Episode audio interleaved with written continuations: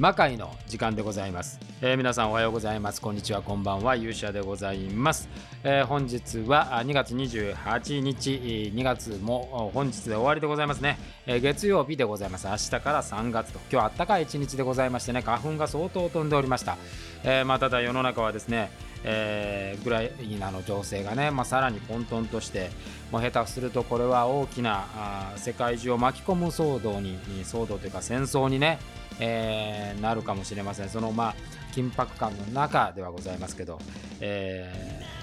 ーね、冷静に収まってほしいと思う日々でございます。えー、そんな中、あ魔界はですね、えー、魔界を振り返るシリーズでございます。今回は第3回の魔界両覧をですね、皆さんにお届けしたいと思います。それでは皆さん、しばしお耳を拝借いたします。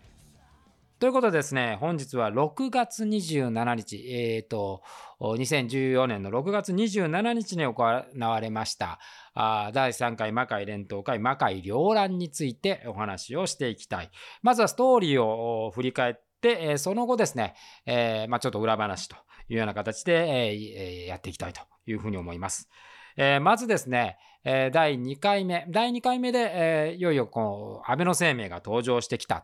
というお話をしましたが、この第3回目の冒頭にですね、えー、軌道丸が現れます。この軌道丸の力によってですね、魔界少女剣が、まあ、召喚されると。実はその第2回の後ろですね、1回ドーマンがあ封印のようなことに合うんですけれども、まあ、そこで、えー、その無道魔の代わりをですね、この軌道丸があ行うと。いうことになります。で、ここで魔界症状権が現れて、え、なおかつ安倍の生命も現れて、え、この両者が対立をすることになります。そして、えー、まあ、あの、1回目と2回目にですね、行われていた、まあ、前哨戦みたいな形で、今回はですね、えー、影同士 VS、えー、道さん、ウィズ、プロレスラー2名という形で、この1名がまた、えー、後のですね、えー、三好伊佐になる翔太君がね、やっていたわけですけど、あの、が現れて、まあ、戦うと。これは影同士の勝利で終わりましたと。で、その後、第、これが第1試合ですね。この時は連投会という仕組みですから、必ず試合という形式になります。この試合にですね、出てきたのが、武蔵坊弁慶、浅木を連れて武蔵坊弁慶が現れます。え対する相手はコエンでございます。え弁慶対コエンという戦いが行われるわけです。えそしてこの2人の戦いでコエンが生命側、弁慶が魔界少女剣側という形で戦うんですけれども、この戦いの最中にですね、えー、源義経、えー、という形でコエンが正体を表すんですね。義経であったと。で、相手がですね、えー過去、かつての主人である義経であったことで、弁慶は戦いを放棄します。で放棄するとですね、戦いが続かないのでですね、ここであの、魔界正直の平良はですね、え、猛牛馬を連れてきて、これ、浅木をさらわすとね、娘である浅木をさらって、えー、浅木を助けたくばですね、えー、戦えと。いう形になるわけでございます。えー、そこそうして、えー、まあこう弁慶はですね浅木を取られているわけですから、まあ、戦わざるを得ないという瞬間になるんですけどもそこにですね巴御前が乱入してきます。で巴御前にとってですね源義経というものはですね、えー、まあ夫である木曽義仲を殺された、まあ、宿敵でございますから、えー、この巴御前が意に反して乱入をして、えー、そこでですね、えー、義経はですね、この、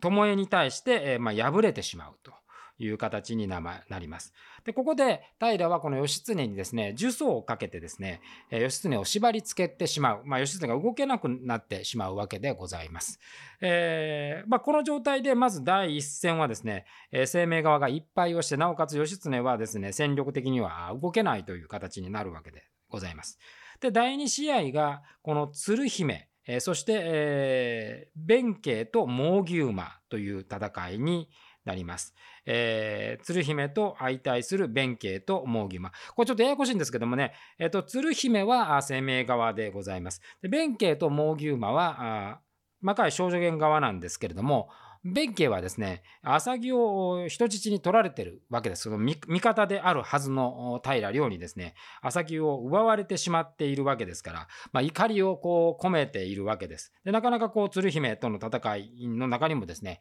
こう弁慶というのはあ参加しないわけです。ただまあ猛牛馬はこう鶴姫に対して圧倒的な力でね、えー、襲いかかるわけでございますがこの最中にですねこの浅木を助けたと。いうことで謎の青年が現れて浅木を助けるわけですね。こうするとですね怒りに燃えた弁慶はですね本来は鶴姫を攻撃しなきゃいけないんですけども激切れしてですね仲間で仲間っていうか同じ陣営である猛牛馬に襲いかかるという形になります。でこれで一気に猛牛馬は危機的状況になるんですがここで魔界少女犬が呪い歌を発動して猛牛馬に力を与える。でこのことによって猛牛馬は逆転に成功して、えー、鶴姫を倒して、まあ、勝利を収めで収めるだけではなくてこの鶴姫をそのまま封印しようとするわけでございますね。でところがこの封印をしようとしたところに義経が奇跡の復活を遂げて、えー、鶴姫をまあ救うと。いう形です。これが呪詛返しと。このちょっとその前のシーンでですね、えー、術を生命が放ってですね、えその術がですね、え間違えて神楽坂に当たるというシーンがあるんですけどもこの神楽坂に当てたことで実は呪詛を返して、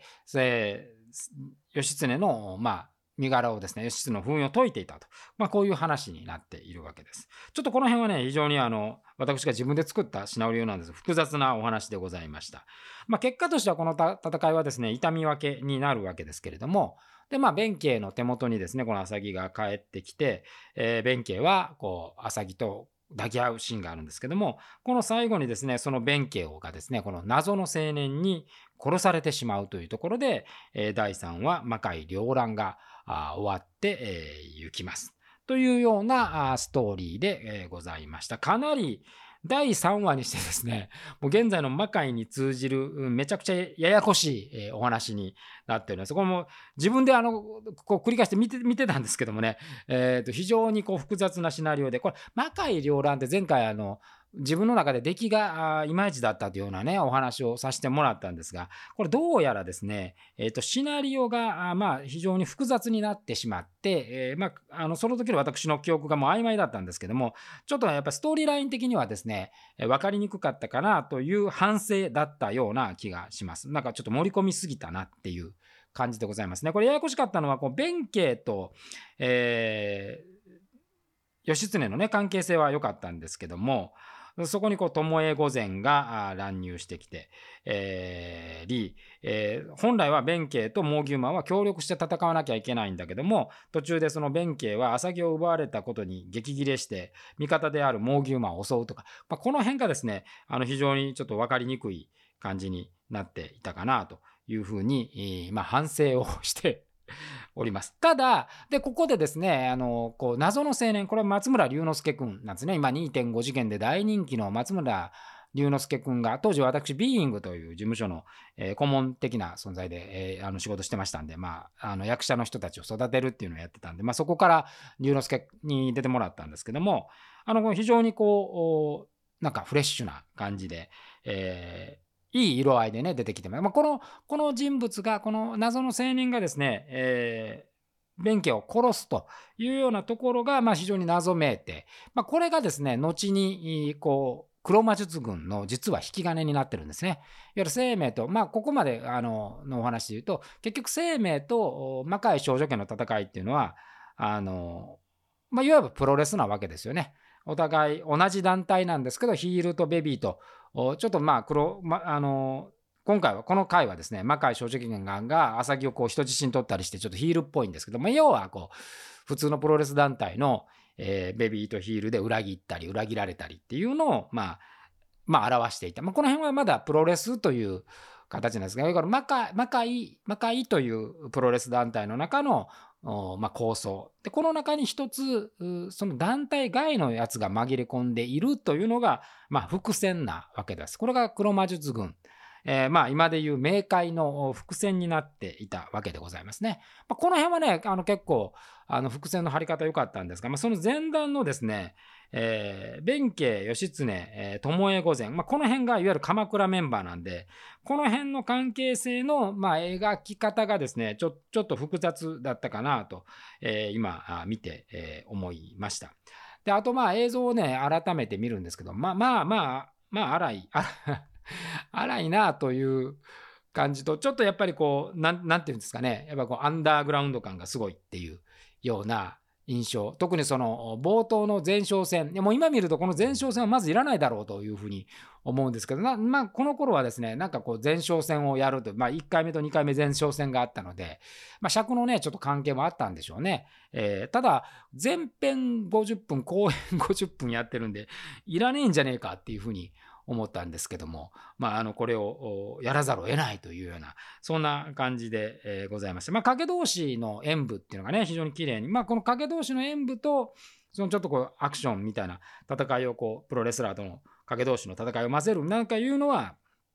ちょっと今の魔界にも通じるような、まあ、仕掛けではあったと思うんで、まあ、その辺は評価してもいいかなというふうには思うんですけども、まあ、何分荒いと。で、あと、この回からですね、ようやくその、あの、マイクですね、えっ、ー、と、いわゆるこうワイヤレスマイク、口元にね、ちっちゃなマイクをつけて、えー、まあ、セリフは、そのマイクを通してやるという仕組みになって、まあ、第2回で私がパニックになったそのことをですね、えー、ありまして、えー、あの普通にこうセリフを事前に取るんじゃなくて、まあ、その場でちゃんと生でセリフを言おうというふうにまあ、そっちに舵を切ったと。いう形で、えー、ございました。で、ちょっとこの戦いで言うと、この弁慶対ね、えー、違う違う、えー、鶴姫対、えー、弁慶、猛牛馬の時に呪い歌がかかってパワーアップするっていうのは、まあ、ちょっと今の魔界っぽい、えーまあ、この時にちょっとそういうものが入っていたんだなというふうに、まあそう改めて第3回見るとね、そんなにこう悪くはなかった、まあ、ちょっと複雑だなということを除くとですね、えー、第3回、まあなんか記憶ではむちゃくちゃ悪かった印象があったんですが、改めて V を見ると、まあそこまでひどいという感じでは、えー、なかったかなと。で、しかもまあ、あのここでちゃんと伏線をね、書き出しているんで、えー、まあドラマチックなところがちょっと現れた。第1回目と第2回目はまあどちらかというと、こう、プロレスを見せるための、まあ、幕間の、まあ、言葉はあれですけど、まあ、演劇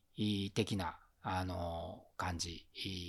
ですね。まあ、かつての WWE みたいな感じですかね。WWE はやっぱりこう、スキットって言っても、その、完全に作り込んだ、あまあまあ、あの演演技というか、ストーリーラインがあって、そのストーリーラインに乗せて、まあ、試合をするという形だったので、えー、それに非常に近い、あのプロレスの試合っていうのはあくまでも見せるんだけども、そこにこう、シナリオを入れるっていう感じだったんですよね。で、まあ、この回は、まあ、そこがちゃんとこうそ、ういう意図で言うと、こう、その WW でいうスキットの部分をしっかりと、えー、演劇っていうもので世界観を作ろうというふうに、まあ、演出上の意図がすごく感じられたなというようなところです。まあ、ただ、まあ、そこにこう何度もお話をしますけどこうストーリーラインの整合性っていうのがちょちょっと雑雑というかあの無理無理くり感がむちゃくちゃあるなっていう感じでもうとりあえず詰め込むだけ詰め込んだなっていう感じがしていて今の魔界のちょっと複雑さとはまた違う。えー、もう今はね、もうその歴史があるんで、結構その複雑ではあるけど、一元さんにとっては複雑ではあるけども、ストーリーの矛盾点っていうのはあまりないんですが、この頃はですね、やっぱ結構その試合の作りに合わせて、まあ、強引にストーリーをつなげようとしてる、そのなんかシナリオの荒さっていうのが、あむちゃくちゃあるなというふうに感じた次第でございます。これ結構ね、やっぱ過去のものを見直すってなかなか、あの作り手的にはしんどい作業なんですけども新たな発見が結構あって面白いなというふうに思ってやっぱりこうなんかプロレスアクション部分っていうのが、まあ、この時代ってもうめちゃくちゃプロレスなんであのそれはそれのなんか良さっていうかねいうものを改めて、えー、再認識したような次第でございますちなみにこの時の回もおそらく100、150、60